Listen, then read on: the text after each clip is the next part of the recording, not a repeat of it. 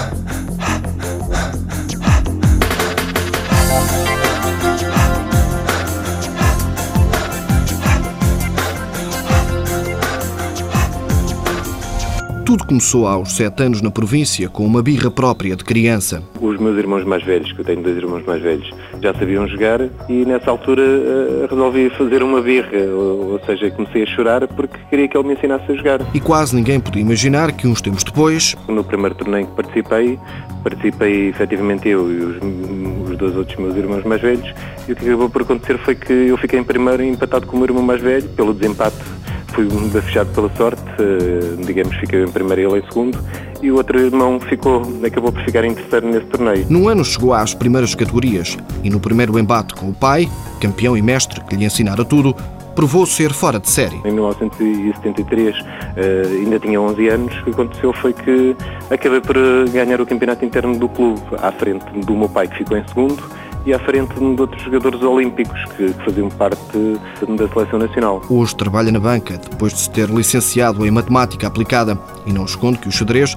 ajudou a traçar o destino profissional. Realmente se pode tirar algumas relações, fazer alguma assimilação entre as duas áreas, isso eh, é evidente que é reconhecido uma vez que, em termos de, de, lógica, em termos de cálculo, em termos de raciocínio, quem pratica esta modalidade, e isso está comprovado, que acaba por ter uma desenvoltura em termos desse mesmo raciocínio bem mais rápido, mais veloz.